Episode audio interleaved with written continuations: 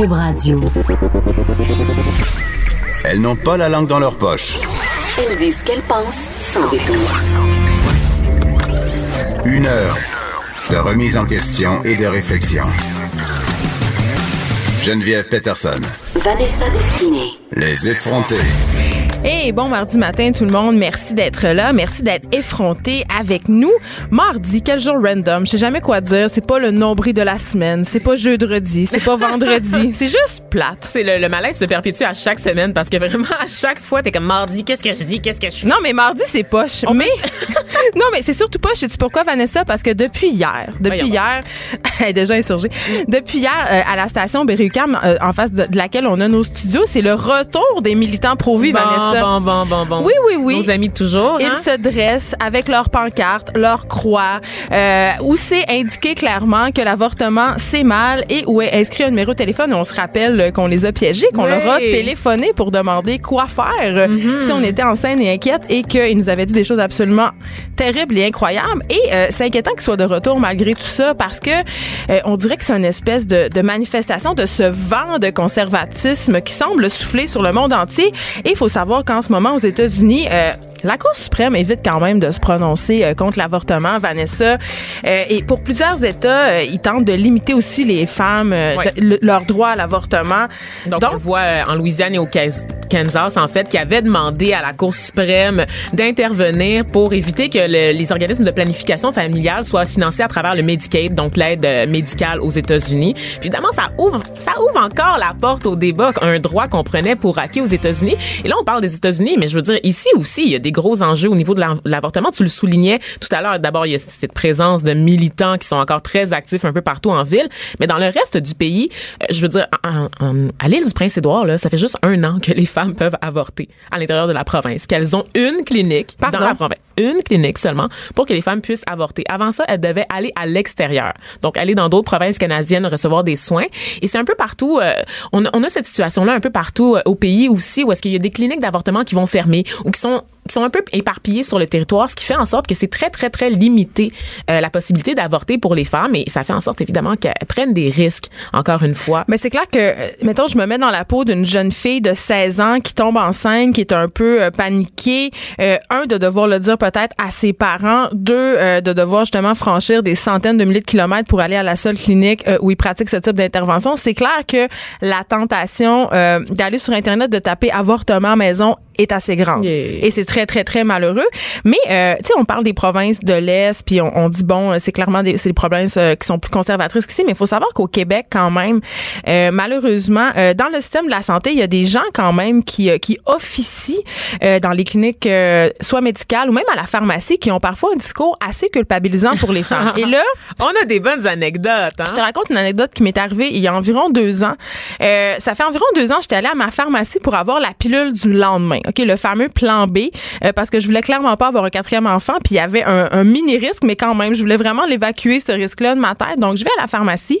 On se rappelle que je suis une femme à ce moment-là de 34 ans, euh, mariée, une mère de famille. Majeure donc, et vaccinée, Je suis majeure et vaccinée, OK? Je, je, je suis clairement pas en détresse, euh, ni dans le besoin, ou ni quoi que ce soit. Là. Toute, une femme, tout ce qu'il y a de plus basic, OK? Et là, je me pointe à ma pharmacie, puis je dis oui, euh, c'est pour la pilule du lendemain. Et là, le pharmacien, bien sûr, euh, il me l'amène et tout. Et là, il me dit, ben on doit passer à mon bureau parce que je dois vous faire quelques petites mises en garde et tout. Puis ça, c'est normal parce qu'ils sont, ils sont dans l'obligation, en fait, de présenter les effets secondaires, euh, de rappeler que c'est pas un moyen de contraception. Exactement. mais, mais moi, c'est là où je bug. Tu sais, l'obligation de rappeler que c'est un moyen de contraception. C'est parce que je le sais, OK? Puis quand on va se faire avorter, euh, on le sait aussi que c'est pas un problème de, c'est pas un, moyen de contraception. Mais tout le discours du pharmacien était très culpabilisant, me faisait me sentir comme si j'avais été un peu irresponsable, Euh, comme si euh, prendre la pilule du lendemain c'était en quelque part une mauvaise chose. Tu sais, donc je me disais si j'avais été une, une personne plus vulnérable, une fille plus jeune, euh, une, une personne qui hésitait aussi, tu sais, j'aurais été ébranlée par son discours. Je me, je me serais senti mal parce qu'en sortant en payant ma, ma petite moi, ma petite boîte de pilules qui me fait sentir très mal après parce que c'est une dose massive d'hormones, Vanessa. Mais je me sentais pas bien. Mm. Et on le rappelle ici, c'est pas une question de, de, de ton pharmacien parce qu'il y a des obligations professionnelles. Donc, on le disait tout à l'heure de rappeler que c'est pas un moyen de contraception, mais tout est dans la méthode, la technique d'intervention, l'approche. Non, mais il avait bien fait. je veux dire, il était pas, il, était très relax, mais il, il déballatérait sa cassette, mais quand même, dans la cassette qui me récitait, dans ce qu'il devait me dire, il y avait un côté, je te tape ses doigts, ma petite fille. Ouais. Alors que, je le rappelle, j'étais une mère de famille de trois enfants, mariée, une professionnelle. une femme émancipée. Exactement. Donc, il y, a, je sais pas, il y a un petit côté toujours... Euh, sais que je te parle de mon anecdote qui risque de te faire bondir ben, aussi? bien sûr que je veux que tu m'en parles. Écoute, la semaine passée, je suis allée chez le médecin, donc on parlait de ma pause de stérilet parce que je vous ai parlé plusieurs fois en ondes de mes problèmes au niveau de l'utérus, mes kystes ovairiens, tout ça. On en est, on est revenu là-dessus pas mal de fois dans l'émission. Et donc, je lui dis en attendant, ben, en attendant la pause du stérilet, je vais prendre un autre moyen de contraception, la pilule, l'anneau, peu importe ce que tu as à me proposer. Et le médecin de me dire, ben non, à 28 ans, tu es dans la fleur de l'âge, c'est le temps de procréer. Ah, il avait décidé ça. Il avait décidé que t'allais allais avoir un enfant. Oui, le, médecin a décidé que c'était pas c'était pas approprié pour moi à 28 ans de choisir comment je gérais ma sexualité. Est-ce qu'il y avait un géniteur à te proposer ou quelque chose? Hum, euh, Écoute, j'espère que lui se proposait pas, mais euh, toujours est-il qu'il a décidé euh, que c'était à moi de repeupler le Québec de petits bruns hein, pour assurer. Mais la diversité c'est important. le renouvellement du taux de population. D'accord. Écoute, ça m'a ça m'a renversé. J'ai dû m'obstiner avec mon médecin sur le fait. Mais ça doit pas être facile de t'avoir comme patiente. Là. Tu dois toujours être en train de crier patriarcat. Euh, euh, D'abord, oui, d'accord, absolument, mais on, s'entend que dans le cas présent, j'aurais eu un peu T'aurais eu le droit, exactement.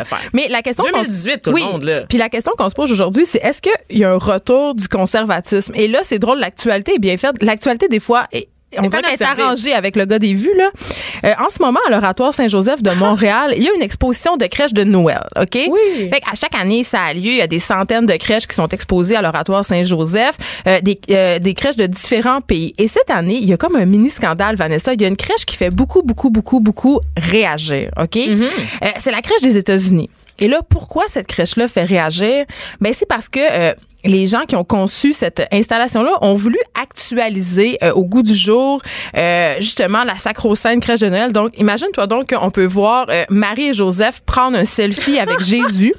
OK, écoutez, tenez-vous bien, là, les rois mages, OK, il y en a un en Segway. OK, les Segway, c'est les, les gyropodes, là, c'est les espèces de, de petits boguets à deux roues du futur, là. Oui, tu sais que le tout le monde Segway, il est mort en Segway, je veux juste le dire. Il est tombé d'une falaise. Je trouve, je trouve que c'est une, une, anecdote croustillante. Merci de l'avoir partagé avec nous. Bien. Mais donc, dans cette crèche-là, il y a trois mages. Il y en a un qui livre un colis Amazon, OK? Et euh, le, le clou, c'est quand même les animaux, OK? Les animaux seraient nourris avec de la nourriture sans gluten. OK? moi, je, moi, je regarde ça, puis ça me fait beaucoup sourire. Je me dis, à quoi bon? Pourquoi? Euh, c'est irrévérencieux. C'est super drôle. C'est pas irrévérencieux. C'est pathétique. C'est les tentatives pathétiques de l'Église catholique d'intéresser les jeunes à la religion. Tu sais, je veux dire, c'est pas parce que euh, Marie et Joseph prennent un selfie que tout d'un coup, les milléniaux vont faire, oh, Jésus, c'est vraiment cool. Faisons des stories. Oh, ça va pas juste arriver, là. Tu ris, mais hier, TVA Nouvelle était sur place et a interviewé euh, quelques personnes. Oui, mais il y avait deux générations. Puis il y avait une jeune fille qui disait, ben moi, je trouve ça cool. C'est une fille de 10 ans à peu près. Là, ben justement, elle avait 10 ans. mais, mais en tout cas, il y a des gens, euh, des gens qui sont catholiques et très fâchés. Euh, mais toi, t'es très fâchée, Geneviève. Non, moi, je suis pas fâchée. Mais je trouve ça ridicule, en fait. Je trouve, je trouve que la démarche passe un peu euh, à côté euh, du but voulu. Là. Je, je vois mais pas en de quoi. l'art. Non, c'est pas de l'art du tout. L'art s'invite à l'église. Ben non, mais c'est juste une espèce de façon pour attirer l'attention qui est un peu. Euh... Mais on aime ça. Là. Mais ben, on en parle aujourd'hui à la radio. Balthazar en Segway, moi, je trouve ça malade. Mais je trouve ça. Mais moi, je trouve ça intéressant. Puis je trouve que ça fait jaser. La preuve, on est en train d'en parler en ce moment aux effrontés. Mais euh, quand même, est-ce que est-ce que ça va euh, atteindre l'objectif qui est d'intéresser les gens à la religion catholique? Je ne pense pas. Je vais aller à l'oratoire juste pour prendre une photo de cette un, un selfie de moi avec cette crèche. Moi si je vais à l'oratoire Vanessa, c'est juste ça fonctionne? Non, moi si je vais à l'oratoire Vanessa avec toi, c'est juste pour te voir monter les marches à genoux. c'est tout. euh, tu nous amènes du côté de New York? Oui, donc euh, une autre installation qui fait beaucoup beaucoup beaucoup jaser euh, qui est un peu passée inaperçue. Je triche un peu parce que bon ça s'est produit hier, mais j'en parle aujourd'hui parce que je trouvais que c'était passé un peu inaperçu. La populaire statue de bronze Fearless Girl, la fille sans peur, euh, a été replacée donc réinstallée à New York. Donc je sais pas si tu t'en rappelles. C'est une statue en bronze qui est devenue une icône anti-sexisme, un, un peu, un peu euh, connue partout dans le monde, qui représente une jeune fille, les deux poings sur les hanches, avec euh, une couette de, de cheveux dans le vent, qui fait face au gros taureau de Wall Street. Ah oui. Oui, la petite fille, là, elle a comme 10 ans. Puis dans le fond, elle défie avec son attitude le gros taureau de Wall Street qui, lui, représentait la puissance, le pouvoir du peuple américain. Et donc, cette statue-là avait été installée l'année dernière, en 2017, à l'occasion de la Journée internationale de la femme. C'était un peu un stunt. Ça avait été installé pendant la nuit sans aller chercher les autorisations. Mais tu veux dire illégalement, là? Illégalement, ouais, ouais, c'est un stunt publicitaire en fait pour euh, en fait sensibiliser euh, Wall Street puis bon le- la communauté des affaires des États-Unis au manque de femmes sur les conseils d'administration. Et là cette statue-là a été installée, évidemment l'effet a été instantané, tout le monde voulait prendre des selfies avec, ça, ça c'était super populaire sur Instagram, mais comme elle était installée devant la statue du taureau, l'artiste qui est à l'origine de cette œuvre-là avait décidé de traîner l'équipe derrière la Fearless Girl en justice parce que lui trouvait que la fille, la jeune fille qui défie le taureau, dénaturait sa propre œuvre à lui. Mais voyons donc. Oui. L'artiste qui a fait le taureau, là, Le- il était pas content. Ben oui, parce que dans le fond, son œuvre à lui signifiait, ben, symbolisait la force et le pouvoir du peuple américain. Puis face à ça, t'as une petite fille Il vient l'invalider. qui vient l'invalider. Puis, est-ce que, bon, fait que sa masculinité fragile était pas contente, c'est tout ça? J'ai rien à dire sur sa, sa masculinité de boc, mais euh, reste qu'il y a eu une pétition qui a été mise en œuvre, évidemment parce que la statue de la jeune fille était tellement populaire, puis c'est un symbole tellement fort aussi. Euh, il y a une pétition pour la maintenir en place. Donc, on a essayé de trouver un, un compromis du côté de la ville de New York. Ils l'ont déplacée plutôt que de faire face au taureau. Elle est face à la bourse de New York en tant que telle. Donc, le Elle est symbole encore là aujourd'hui, à est l'heure où on encore se là. parle. Elle a été réinstallée. Oui. Dans le fond, elle est face à un symbole encore plus fort, celui de la bourse en tant que telle.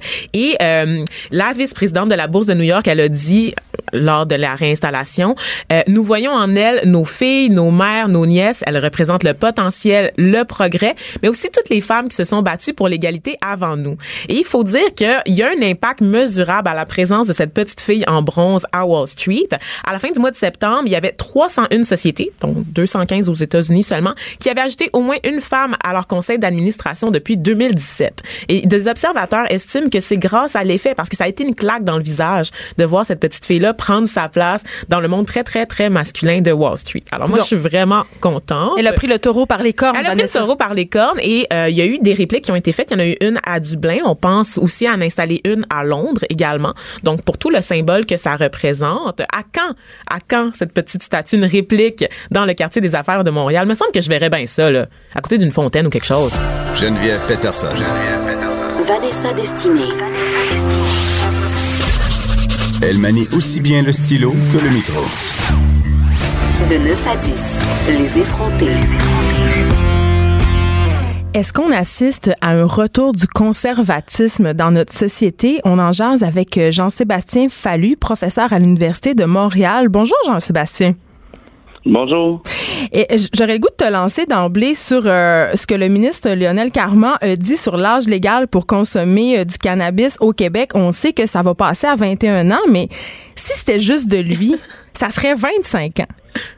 On, on prend Ouais. sa défense quand même euh, pour le, le médecin parce qu'on rappelle que lui, même c'est ça, il- c'est un médecin de formation et en général, on sait que la, la maturation du cerveau se développe jusqu'à 25 ans. Donc, c'est normal pour le corps professionnel médical de préconiser le 25 ans. Mais d'un point de vue social, c'est un petit peu peut-être intense. Euh, oui, puis d'un point de vue, je dirais aussi de médecine, mais de santé publique, je pense que c'est important de, de, de, de faire cette euh, précision-là. C'est que euh, c'est surtout des psychiatres, euh, l'association des psychiatres, euh, médecins spécialistes, urgentologues, qui est d'accord avec cette mesure-là, mais sauf exception, les médecins de ces, de ces spécialités-là n'ont pas comme expertise euh, euh, scientifique les effets des politiques, les effets de la légalisation, les effets de la prohibition, parce que là, dans le fond, si on met ça à 25 ans, par exemple, c'est presque maintenir la prohibition. Si on n'a pas de succursale de la SQDC nulle part, ben c'est dans le fond, c'est la prohibition. Puis la prohibition a toutes sortes d'effets néfastes pas juste d'un point de vue social, aussi d'un point de vue de santé, de santé euh, des populations, de santé individuelle à cause des produits pas contrôlés, à cause de la stigmatisation qui fait que les gens consultent pas leur médecin, qui ont moins accès à de la prévention, à des interventions, les produits pas contrôlés en termes de THC et de pesticides toxiques pour le cerveau. Bref, euh, je pense que c'est important de le dire. Les experts des questions, pas des effets du cannabis, là, des effets de la légalisation des politiques publiques sur la santé publique, les experts dans ces domaines-là sont très, très, très, très, très consensuels pour dire que 25 ans, 21 ans, c'est une mauvaise idée. Puis j'ajouterais même qu'il n'y a aucune base scientifique pour avoir un âge d'accès au cannabis qui soit plus tardif que l'accès à l'alcool euh, ou au tabac, qui sont dans les deux cas des produits généralement plus dangereux pour les jeunes, pour tout le monde, que le cannabis incluant les effets sur le cerveau, mais on ajoute aussi les accidents, les décès, pensez à Athéna Gervais, euh, les cancers de poumons aussi pour tabac, euh, les dépendances, la toxicité physique. Bref, euh, il n'y a pas de base scientifique pour ça. Puis ça paraît que M. Carman est un neurologue et non pas un médecin spécialiste, un expert de santé publique, de politique publique. Vous, vous, vous parlez d'Ardena Gervais, juste rappeler que c'est la jeune fille qui avait qui avait eu euh, qui était décédée là, à la suite d'une consommation excessive, là, je pense, de forts locaux, donc cette boisson alcoolisée qu'on retrouvait là, euh, en vente banalisée dans plusieurs dépanneurs du Québec, notamment Couchetard. Mais qui a été retirée depuis. Euh, on a entendu on a entendu un peu partout des gens un peu s'inquiéter par rapport justement à la hausse de l'âge de consommation du cannabis parce qu'on disait un peu l'argument c'était si on rehausse l'âge de consommation, si les jeunes n'ont pas accès au cannabis de la SQDC, par exemple, ils vont continuer à se tourner sur le marché noir, euh, vers le marché noir, donc vers des produits, comme vous le dites, qui sont moins de grande qualité. Euh, est-ce que ça, c'est une crainte qui est légitime? Ben tout à fait, c'est ça. C'est un peu une lubie de penser que les cent quelques mille jeunes qu'on estime en 18 et 21 ans au Québec qui consommaient du cannabis avant la légalisation sous la prohibition criminelle, de penser que ces jeunes-là avec une interdiction avant 21 ans euh, vont euh, tout d'un coup euh, obtempérer et, et, répondre à cet interdit-là. Les jeunes vont, pour la très, très vaste majorité, c'est sûr qu'il y a toujours des exceptions, mais pour la très vaste majorité, ces jeunes-là vont continuer de consommer dans dans la, la, la, la clandestinité, effectivement avec des produits non contrôlés. Et puis, c'est important le non-contrôle parce qu'il y a des produits pesticides souvent qui sont retrouvés qui ont des effets neurotoxiques, mais aussi le THC, c'est le principal coupable pour les effets potentiellement neurotoxiques. Et ce THC-là, sur le marché illégal, on n'a aucune idée quand, quand on achète si c'est 5, 3% ou 30% alors que dans un marché légal, les personnes peuvent avoir justement euh, accès à des produits, puis même avec du CBD qui aurait des effets protecteurs. c'est ça qui est un peu dommage, c'est qu'au lieu de faire comme avec tous les autres comportements risqués, euh, que ce soit la consommation d'alcool, de tabac, le port d'armes, euh, le mariage, l'achat d'une propriété, je veux dire, à 18 ans. Le droit de vote, on le, rappelle. C'est ça, on peut prendre des décisions pour sa vie. L'autorité parentale cesse de s'exercer et on peut prendre des décisions pour sa vie, même des décisions sur des choses risquées. Mais là, tout d'un coup, pour le cannabis, je le rappelle, pour aucune base spécifique, pour des raisons obscures, je, je dirais politiques et morales. Immoral. Là, tout d'un coup, les paternalistes ont dit Ah non, non, euh, vous pouvez décider de toutes ces choses-là, mais pour le cannabis, vous n'êtes pas capable de prendre de décisions éclairées. Moi, j'avais la réflexion. Moi, j'ai trois enfants, puis je me suis beaucoup posé la question comme mère parce que j'ai consommé euh, des drogues à l'adolescence, puis je le sais un peu comment ça se passe, les, les comportements de consommation. Si je me, je me fie à moi, à ma propre consommation, je me dis, moi, si, mettons, on avait légalisé euh, le cannabis, il y, aurait certainement mm-hmm. eu un effet euh, de de dire ah ben c'est plate, c'est légal, donc je vais me tourner vers d'autres drogues, vers des drogues illégales, vers des drogues plus dures. Fait que je me demande, tu sais, si mm. justement toute cette prohibition là, puis aussi la légalisation va faire que certains jeunes vont trouver ça moins cool de consommer du pot parce que c'est comme consommer de l'alcool finalement, c'est comme aller à la SAQ le vendredi soir avec ses parents, puis s'ils vont pas avoir envie d'essayer des drogues plus dures, est-ce que c'est une pensée conservatrice? Est-ce que est-ce que j'ai raison de m'inquiéter? Euh, c'est une excellente question, en fait. Puis ça me permet de dire qu'il n'y aura jamais rien dans les politiques publiques qui va avoir des effets uniques. C'est-à-dire qu'il y en a, par exemple, qui consommaient pas parce que c'était illégal, puis il y en a qui consommaient parce que c'était illégal. Mm-hmm. Euh, et là, ben, il y en a peut-être qui qui consommaient pas qui vont consommer, puis d'autres qui consommaient, puis là, ils vont peut-être euh, se dire, ah, ben, finalement, mes parents consomment, c'est moins cool, je vais me tourner vers d'autres choses. Euh, à mon avis, ceux qui consommaient pas puis qui vont se mettre à consommer, c'est pas les plus à risque. Ceux qui étaient vraiment à risque vulnérable, je pense qu'ils s'empêchaient pas de consommer. Au contraire, c'est souvent eux autres qui sont tentés par l'interdit. Euh, pour ce qui est de se tourner vers d'autres substances, certains pourraient être portés vers ça, mais je pense vraiment que c'est une minorité. Et l'avantage d'avoir une SQDC plutôt que de laisser ça au marché illégal, c'est justement de, de moins offrir d'autres produits parce que la, la, SQDC offre juste du cannabis, mais le vendeur de rue peut offrir d'autres produits. Puis on est quand même dans un contexte de légalisation. Puis ça me fait toujours rire aussi quand on veut que il n'y ait pas de SQDC euh, à moins de 250 mètres euh, euh, d'une université. Ah oui, ils sont dans les écoles, les pushers, excusez, sont bien plus ben, proches que les SQDC. effectivement, là, je pense qu'il faut arrêter de se compter des niaiseries. Là. Il y a toutes sortes de drogues dans les écoles. Comme la fameuse SQDC euh, de Berry-UQAM qui ont choisi de, qui ont choisi de retarder l'ouverture parce qu'on était à côté du cégep. Puis là, tu me Berry-UQAM, c'est là que tout le monde va chercher sa drogue quand à l'université pas cégep. Je pile constamment sur genre des, des seringues ou des, des, des, vieilles pipes de crack dans la rue. Non, mais juste, tu te promènes à Berry-UQAM et tu te fais littéralement offrir toutes les drogues qui existent sur Terre. Exactement, tu sais, c'est Exactement. Puis je veux juste ajouter que, dans le fond, même si on voulait c'est pas applicable, on n'y arrivera pas, ça demanderait un État policier. Puis franchement, tout ça, les discours sur le cannabis euh, complètement en incohérence avec l'alcool, euh, ça sème la confusion chez les jeunes dans la population. Puis c'est assez fascinant, effectivement, comment tout ça est mené, comme on le disait, par la morale, par je sais pas trop quoi. Mais je prends, pour exemple, hier dans la presse, il y avait un article qui rapportait des résultats de recherche sur les effets potentiels sur le cerveau de l'exposition aux écrans chez nos jeunes. Oui, on en a parlé par ailleurs.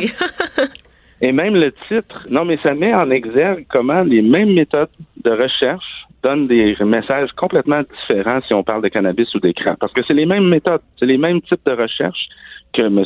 Carman brandit en chambre, à mon avis, de manière un peu abusive et je dirais même irresponsable. Ben, c'est un médecin quand même. Là. Il y a des données scientifiques sur le développement du cerveau, les lobes frontaux qui, qui se développent plus tardivement chez les jeunes. Donc, c'est normal qu'il défende son point de vue puis son corps de métier. Oui, mais ce qu'il fait qui est pas euh, honnête, c'est qu'il dit qu'il est démontré hors de tout doute et qu'il a vu sur des scans des impacts sur le cerveau, des dommages au cerveau, alors qu'on peut pas dire ça parce qu'on ne sait pas si c'est le cannabis, si c'est des conditions préexistantes, si c'est le mélange avec l'alcool, si c'est des, des habitudes de vie, notamment les écrans, qu'on peut pas vraiment exclure. Puis écoutez bien, pour les écrans, même le titre dans la presse disait euh, l'exposition aux écrans euh, semble avoir des impacts. Pour le cannabis, on dit pas semble, on dit a des impacts. Mm. Mais c'est les mêmes recherches avec les mêmes limites. Et même plus loin dans l'article sur les écrans, on dit on ne sait pas ce que ça veut dire, ces, ces différences-là qu'on observe. Est-ce que c'est positif? Est-ce que c'est négatif? on est loin de dire ça pour le cannabis, mais c'est exactement les mêmes recherches. On continue cette discussion euh, sur le conservatisme et la légalisation des drogues avec euh, Jean-Sébastien Fallu euh, dans quelques instants. Un regard féminin sur l'actualité. Des opinions différentes. De 9 à 10, les effrontés. Toujours avec Jean-Sébastien Fallu, professeur à l'Université de Montréal. Et j'ai envie euh, de te demander, Jean-Sébastien, moi, je vais, je vais d'emblée afficher mes couleurs. Moi, je serais pour la décriminalisation de toutes les drogues. Je trouve que, ben oui, je trouve que, que ça empêcherait beaucoup, beaucoup de problèmes puis que ça déstigmatiserait euh, la, la population, les, les, utilisateurs, qui auraient moins de problèmes de santé publique. Euh, en ce moment, au Canada, c'est quoi notre attitude par rapport à tout ça? Ah ben ça dépend à qui on parle, euh, mais euh, c'est quand même euh, peut-être important de souligner que les trois villes, les directions de santé publique des trois plus grandes villes canadiennes, Vancouver, Toronto et Montréal, ont demander euh, expressément et formellement au gouvernement fédéral de décriminaliser euh, la possession simple euh, et l'usage de, de, toutes les drogues. Donc, on, est rendu à cette étape-là, disons. Mais ça a été quoi la réponse du gouvernement? Parce qu'on va se le dire, l'État, c'est quand même le plus grand pusher. Là. On va se, avec tous les médicaments en vente libre, justement, l'alcool, le pot, quand même. Ben, la, la réponse pour l'instant est une réponse, euh, je dirais, évasive, qui dit qu'on considère ça, mais qu'on n'est pas là, qu'on fera pas ça. Faut, les, politiciens, dans le fond, sont le reflet de la population. Ben puis même si les experts, euh, les chercheurs euh, et, et, plusieurs médecins là, sont rendus là, la population ne l'est pas tout à fait. Et donc, les politiciens, dans ce temps-là, sont très frileux. Puis même Justin Trudeau récemment a signé un nouveau pacte de guerre à la drogue avec euh, notre ami Donald Trump. euh, probablement pour mieux négocier euh, dans le contexte de, de l'ALENA, euh, du renouvellement de l'ALENA. Mais on, on, dirait que ce sera pas, en tout cas, à très court terme. Par contre, je prédis que d'ici 5 à 10 ans, on va voir ça au Canada, comme c'est le cas d'ailleurs depuis 2001 au Portugal. Oui, on va revenir sur le cas du, du Portugal tantôt, mais je voulais juste revenir sur le fait qu'effectivement, la population n'est pas là parce que quand on pense au site, tout le débat les autour... supervisées. Mais oui, les sites d'injection supervisés, on le mm-hmm. voit, la résistance vient d'abord des citoyens plutôt que de les gens sont ouverts. Les gens sont ouverts quand on leur parle de décriminalisation, mais c'est le syndrome du pas dans ma cour. Exact. Donc, eh, ils veulent que ça soit encadré, mais que ça soit très loin de chez eux, sur une autre planète. Est-ce qu'on peut vraiment en ben, vouloir à nos politiciens dans des, dans des circonstances comme ça? Ben non, je pense pas. En fait, euh, je pense même que euh, pour faire avancer des sujets comme ceux-là, c'est plus souvent auprès de la population qu'il faut agir plutôt qu'auprès des politiciens, parce que quand la population est en quelque part, les, les politiciens, les politiciens généralement suivent. Euh, mais effectivement, il y a le syndrome du pas dans ma cour.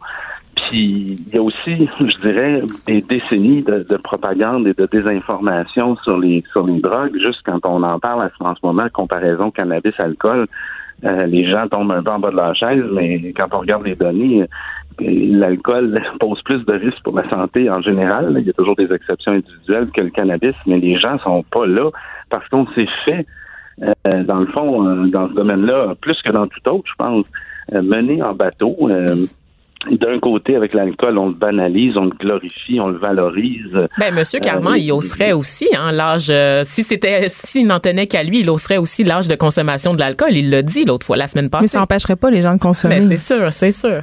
Ben tant mieux, je vais lui donner euh, ici un point pour l'incohérence parce qu'effectivement, euh, il est absolument incohérent et je dirais même pas honnête de faire un débat sur l'âge du cannabis sans le faire sur l'alcool et, l'ensemble des produits. Puis si on veut faire un débat, faisons-le. Je pense que ça va mener à la même conclusion que les consultations pendant un an et demi ont, mené avec plein d'experts dans le cadre du projet de loi sur le cannabis, c'est-à-dire que 18 ans est, le meilleur choix. Euh, mais on pourrait faire le débat, effectivement.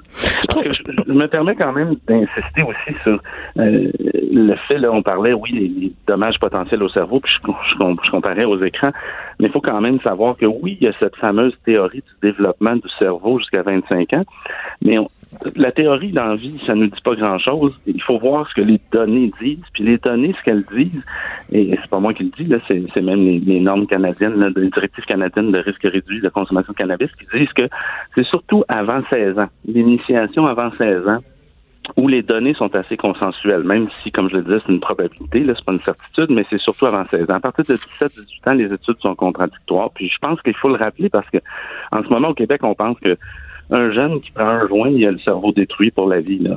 on n'est pas on n'est pas dans cette dramatisation là.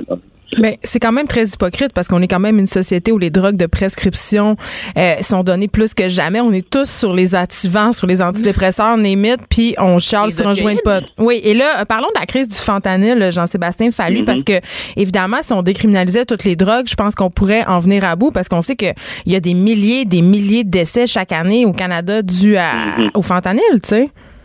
Ben justement, je suis content qu'on en revienne sur ce sujet-là parce que c'est c'est pas mal la crise du fentanyl qui a mené euh, à une évolution du débat pour, mener des, directions de santé publique à, recommander la hmm. décriminalisation. Par contre, euh, ça, non plus, on n'est on pas rendu là, euh, mais les experts du domaine, puis même même le British Medical Journal disait ça récemment, la décriminalisation, c'est peut-être encore un peu hypocrite, je dirais, mais je vais y revenir, mais c'est pas suffisant parce que ça permet pas de contrôler la qualité des produits. Donc, la crise du fentanyl qu'on voit pourrait être aidée un peu par la décriminalisation, mais c'est une demi-mesure parce que les gens vont continuer à s'approvisionner sur le marché illégal. Donc, il faudrait que l'État se mette à fabriquer des drogues? Non, mais... ben, fabriquer, je ne sais pas.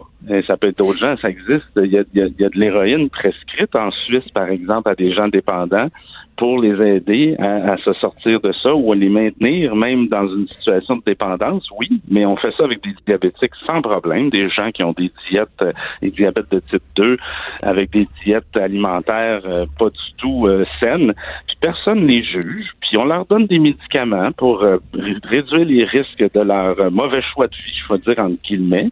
mais là, pour les drogues, là, tout d'un coup, mon Dieu, mon Dieu, mais c'est quoi la différence entre quelqu'un qui mange mal ou qui se drogue? d'un point de vue moral, euh, euh, je pense qu'on euh, a une grosse différence, mais dans les faits, c'est pas mal semblable. c'est cette prise de conscience-là, je pense qu'il faut qu'on ait. Pourquoi on, stigmatise plus certaines maladies et certains choix de vie que d'autres. Mais ben, ça m'amène à, te faire parler de l'utilisation du LSD puis de l'ecstasy pour traiter les maladies mentales. Mm Ben oui. Ça, ça me fait un peu sursauter, Jean-Sébastien, je dois dire. Ben, je pense que c'est normal de se sursauter, surtout à, la de ce que je disais tantôt. On, part de loin, puis on a une vision très négative des, drogues, mais les drogues, c'est des médicaments. Euh, c'est c'est des substances psychoactives, qu'elles soient légales ou pas, là, c'est dans le même domaine. Et les études montrent qu'il n'y a pas vraiment de lien entre le statut légal puis la dangerosité. Là, je pourrais y revenir, mais ce que j'allais dire, c'est que il y a des médecins très, très, très sérieux, des psychiatres très sérieux qui sont tout à fait contre la légalisation euh, de certaines substances à des fins récréatives, mais qui défendent ardemment euh, l'utilisation de ces substances-là en contexte thérapeutique. Euh, c'est pas des médicaments nécessairement comme on l'entend des fois, une pilule qu'on prend tout le temps, toute sa vie ou un bon temps.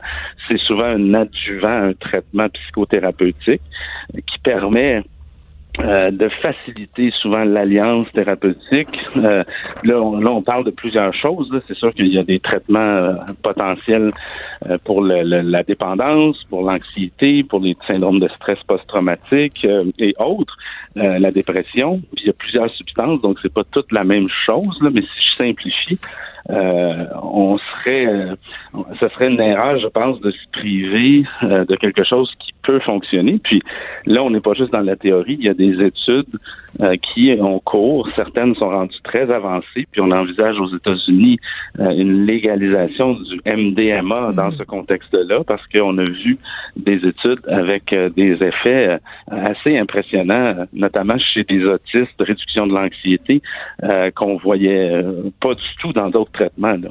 Hmm. le problème, c'est pas la drogue dans ce cas-là, c'est la surprescription. C'est, c'est pas, les drogues. Même dans le cas des opioïdes, c'est le fait que ça soit la, solution par défaut, alors que ça doit être combiné, comme vous le disiez, à plusieurs approches thérapeutiques. Exactement. Puis c'est là aussi qu'il y a une question d'équilibre. C'est important, je pense, d'en parler. Merci de la question ou de la remarque, mais euh, il y a un risque.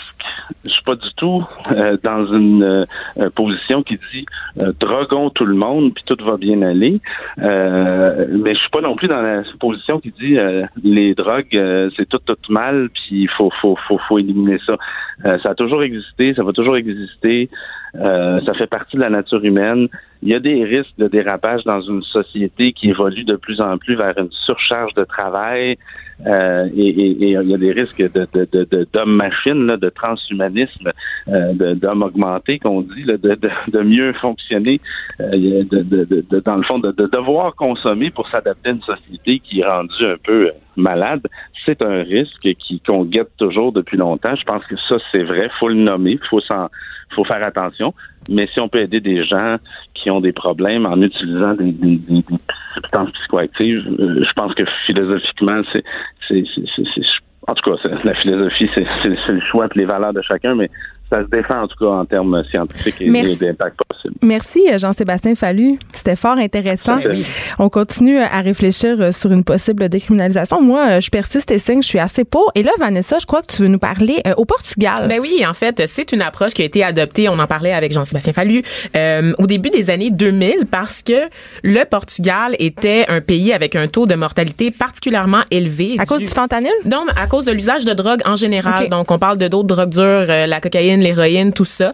Euh, donc, le Portugal a décidé de décriminaliser leur consommation et, euh, par contre, a décidé, décidé de serrer la vis euh, à ceux qui se font prendre avec des petites quantités en leur possession. Donc, ils vont être référés à des commissions qui sont pour la lutte contre la dépendance. Donc, à la place de les envoyer en prison, on les envoie consulter des professionnels de la santé. Mais c'est quand même répressif. Ben, moi, je le vois pas comme ça. Moi, je le vois pas comme ça. Je le vois vraiment comme une stratégie d'intervention sur plusieurs paliers. C'est-à-dire que t'es pas condamné. Tu sais, envoyer quelqu'un à la prison, je veux dire, ça, ça change rien. Tu t'apprends pas nécessairement. Alors que d'accompagner la personne pour qu'elle se sorte de sa dépendance, c'est vraiment, en termes de santé publique, ça a beaucoup plus d'impact que d'envoyer quelqu'un en prison. Bien sûr, sauf que si tu décriminalises les drogues et que là, à chaque fois que tu arrêtes quelqu'un en petite quantité, il est quand même obligé de se soumettre à un processus étatique, c'est pas complètement, euh, en tout cas, à mon sens, décriminalisé. C'est sûr qu'après ça, euh, on peut se dire, faut pas non plus banaliser la consommation. Puis je suis la première à dire ça. D'ailleurs, je trouve que la,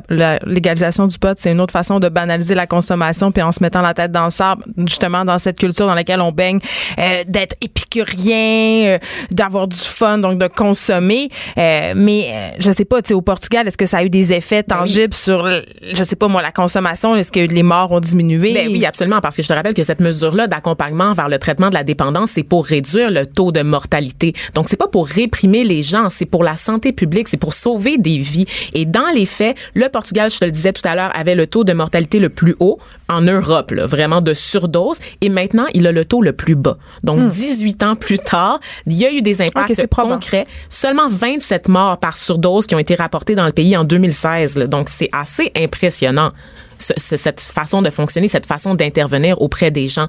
Donc, c'est une décriminalisation qui est accompagnée. Il n'y a pas de processus de justice, mais il y a un processus de santé qui est mis en place, qui est mis de l'avant pour aider ces gens-là. Ben, écoute, je suis une vieille matin. Je pense que je vais aller me rouler un joint. Pour nous rejoindre en studio. Studio à commercial cube.radio. Appelez ou textez. 187 cube radio. 1877 827 2346. Les effrontés. Est-ce qu'on assiste à un retour du conservatisme? Moi, j'ai l'impression que oui, Vanessa Destiné, parce que on dirait que partout dans le monde, euh, il y a un retour des gouvernements plus à droite, euh, des politiques euh, qui mettent l'emphase sur la famille, sur les bonnes vieilles valeurs. Même si François Legault a quand même promis une aide financière pour les familles nombreuses, je sais pas. On dirait qu'il y a une espèce hmm. de vent de changement, mais je sais pas si c'est pour le mieux. Puis j'avais envie qu'on se pose cette question-là ensemble, mais avant, j'ai envie que tu nous expliques c'est quoi le conservatisme? Oh c'est pas une mince tâche, mais on peut distinguer quand même deux types de conservatisme. Puis je vais, je vais revenir sur ce que tu as dit euh, sur le fait que tu as l'impression que ça fait un retour en force. En fait, d'abord le conservatisme fiscal ou économique hein, qui va prôner là, euh, à travers les politiques publiques, budgétaires, la baisse des impôts, la réduction des, des dépenses publiques et de la dette publique. Hein. On connaît quand même les mots-clés de ce discours-là, soit euh, la réduction de la taille de l'État, le libre-échange, déréglementation, privatisation. Libertarien power. Ah, ah oui, il y a différents courants et le libertarisme c'en est un. Je pense qu'on peut s'entendre pour dire que le courant de conservatisme fiscal économique euh, est présent dans la majorité des pays occidentaux. Euh, il prend pied là, dans des courants plus larges comme le libéralisme et le néolibéralisme. Mais c'est jamais parti ce courant-là, ça a toujours été là. C'est un, une, idéologie politique. Mais attends, parce que tu parles de ben je sais conservatisme social. Ben euh, en même temps, je te parle aussi de conservatisme politique parce qu'on dirait, en tout cas, il y a des études qui démontrent que quand la société est instable, ça veut dire quand on travaille des périodes de crise comme en ce moment un peu à l'échelle planétaire ou des récessions, on va voter euh, plus conservateur. Et là, je te ramène au Québec en 2007, alors que le Parti vert était à l'apogée de sa popularité. OK, on se rappelle que même le PQ à cette époque-là avait changé son logo. Je sais pas si tu t'en rappelles quand la queue du PQ a passé du rouge vif au vert. Quoi? Oui oui, c'était à cette époque-là. En 2007. OK, ben je finissais mon secondaire 5. Mais c'est pas grave Vanessa, tu allais à Jean tu te devais de suivre la politique en tant qu'enfant privilégié et euh, en 2008 en fait de 2007 à 2009 il y a eu la crise des liquidités, tu sais, la crise financière mondiale qui a frappé absolument tout le monde.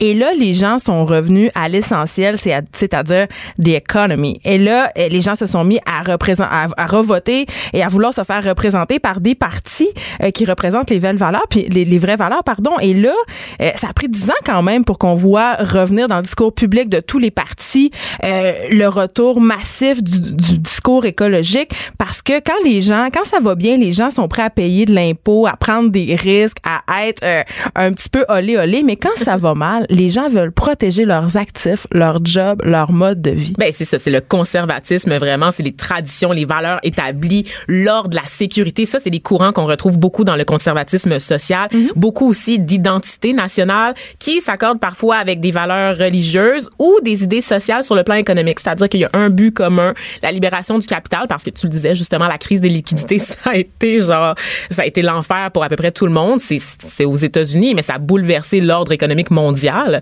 euh, en général parce qu'il y a des décisions euh, qui ont été prises d'injecter de l'argent sans compter, de Tu sais, dépenser Justin sans Trudeau, compter. il aurait pas passé dans ce temps-là. On s'entend. Ah. Là, t'as envie de voter pour un monsieur à cheveux blancs qui représente, tu sais, la sécurité. C'est le retour de balancier, en fait, des politiques néolibérales des années 90. Effectivement, il y a une espèce de repli sur soi, repli sur ce qu'on a connu, qui nous garantissait une certaine euh, sécurité, si je peux dire. Et, et c'est, c'est poche un peu parce que le conservatisme, en général, a généralement mauvaise presse. Hein. On a tendance à le fasciser, le, le conservatisme social, à dire que, bon, à cause de vos tendances passéistes, vous accrochez à des... Des à vieux cathos. des vieux cathos réactionnaires. Je vais me porter à la défense quand même d'un courant que je- avec lequel j'ai pas tant d'affinité que ça, mais il y a différents courants, il y a différentes approches au niveau du conservatisme. Si on prend l'exemple ici au Canada, le conservatisme de Brian Mulroney est pas le même que celui de Stephen Harper, qui lui vraiment était un idéologue qui voulait unifier toutes les idées conservatrices en un seul bastion et, et c'était c'était idéologue au point de vue social. Donc lui il voulait il voulait toucher un peu aux acquis. On parlait d'avortement aux États-Unis tout à l'heure. C'était un peu ça aussi la, la, la politique sous Harper. Lui-même n'a jamais voulu toucher aux droits pour euh, qui garantit euh, le droit à l'avortement, mais il y avait des députés au sein de son caucus parmi toutes Qui les franges qui faisaient beaucoup de pression. Oui, mais Vanessa, est-ce que c'est pas une affaire de vieux croutons être conservateur? Moi, j'ai l'impression que plus on vieillit, plus on devient pogné, plus on devient conservateur. Et je me et, et moi-même, je constate en ma propre personne une espèce de tendance à, euh, je sais pas, on dirait que plus je vieillis, plus je m'en vais à droite, plus je tourne à droite. Ben, je suis moins, je, je suis plus cynique, tu sais. Puis je sais pas si T'es confortable, Geneviève. Ben, je c'est pense ça l'affaire. Je pense qu'on on s'habitue au confort, puis on n'a pas envie de perdre ces acquis-là. C'est-à-dire, j'ai pas envie de voter pour des trucs qui vont un peu me déstabiliser, me faire perdre mes acquis. Puis je pense aussi qu'il y a un côté, euh, ben, les, les vieux se sentent souvent menacés par les jeunes, c'est-à-dire ils ont peur de faire prendre leur place, ils ont peur de, de- justement qu'on remette en question leur mode de vie. Puis tu sais, le- la crise écologique, c'est quand même un peu ça. Là, tu sais, les gens qui ont pas signé le pacte, puis qui chialent contre le pacte, c'est beaucoup des vieux fâchés. tu sais. Mais je me demande si ça n'a pas rapport avec le vieillissement de la population, le fait qu'on devient plus conservateur au Québec? Mais il y a une belle phrase à, à cet égard qui dit que celui qui n'est pas républicain à 20 ans fait douter de la généros- générosité de son âme, mais celui qui, après 30 ans, persévère fait douter de la rectitude de son esprit. Ben- Donc, basically, à 20 ans, on vote à gauche, à 40 ans, on vote à droite. C'est pas normal, C'est dans le cycle contraire. normal. Non, non, non, c'est dans le cours normal des choses, en fait, de vieillir, d'être confortable, puis de- d'oublier un peu les luttes passées. Moi, je prends l'exemple du mouvement étudiant, dans lequel j'ai beaucoup, beaucoup baigné en 2011-2012. Je commençais euh, mon, mon deuxième bac, j'ai- Tellement typique. ah oui, millénial assumé.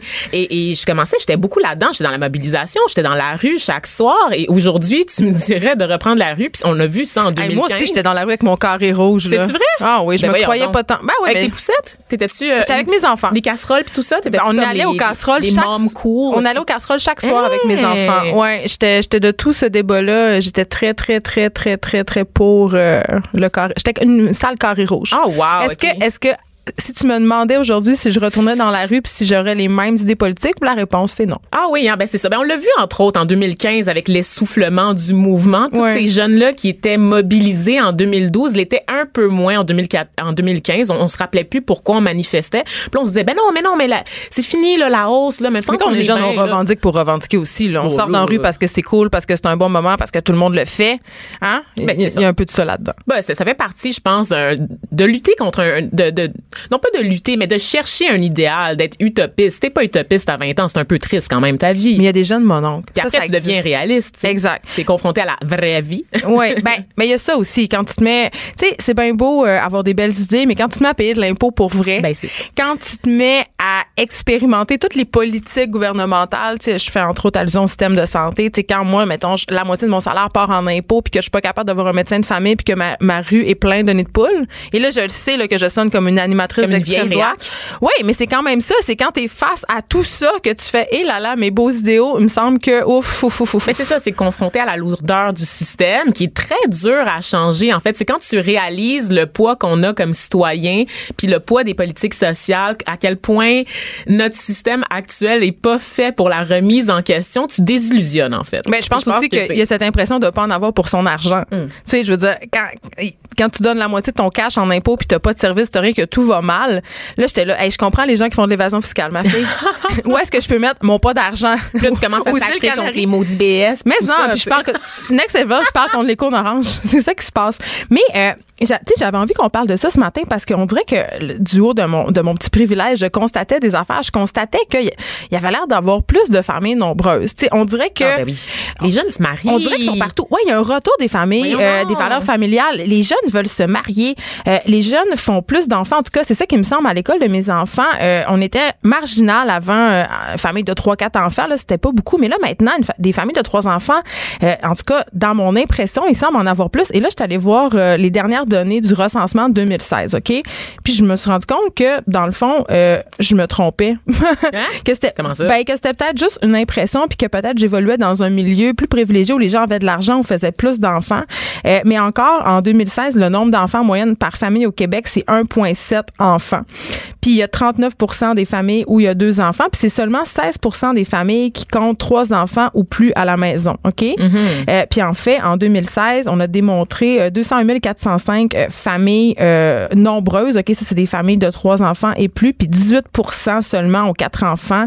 6 euh, plus, euh, en fait, euh, 6 qui ont plus que quatre enfants. C'est pas beaucoup, là. Fait que c'est un peu dans ma tête, je crois, euh, qu'il y a un retour euh, de la famille nombreuse. Mais quand même, c'est vrai que quand je regarde autour de moi, euh, mes amies euh, qui ont dans la trentaine, elles veulent des enfants, elles veulent une maison, elles veulent se marier, elles veulent de la sécurité. Fait qu'il y, a- il y a une espèce de... Le rêve américain n'est pas mort, Vanessa, n'est pas mort. Mais dis-moi, toi, tu as eu tes enfants vers quelle période? euh, J'oublie tout le temps leur âge, tu me pardonneras, mais Ben, ton en premier, fait, tu l'as eu à, à- je l'ai eu à 25 ans. En quelle année? Euh, J'en ai aucune idée. En 2009. 2009.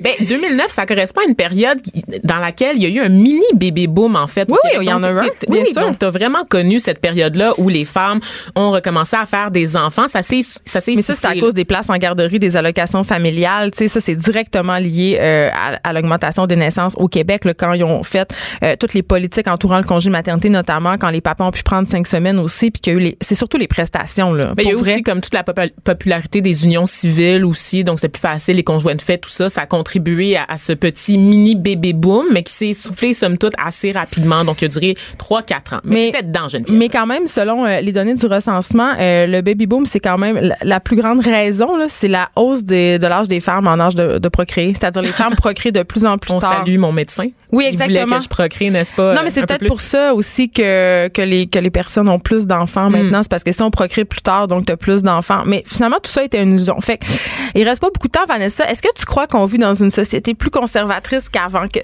Moi, je pense que oui. Moi, je pense qu'il y a un retour de balancier, c'est-à-dire que des gens qui étaient conservateurs avant le sont encore plus maintenant. Donc, on durcit le ton. Euh, mais je pense que présentement, c'est qu'il y a beaucoup de courants qui se côtoient. Les gens Fait- sont inquiets. On est, on est très inquiets de l'avenir de, de la société et du monde en général. là. On- je pense qu'on attend tous un peu la fin du monde. Fait que c'est pour ça qu'on Ben oui. essaie de, de se retrancher vers des valeurs qui sont rassurantes. Oui, oui, puis le, le Make America Great Again, je pense que c'est Make the Planet Great Again, puis qu'on a tendance à s'accrocher au passé parce que quand on regarde les perspectives d'avenir, tout va mal. Merci d'avoir écouté euh, Les Effrontés. On vous revient demain. Il y a Richard Martineau qui suit dans quelques instants.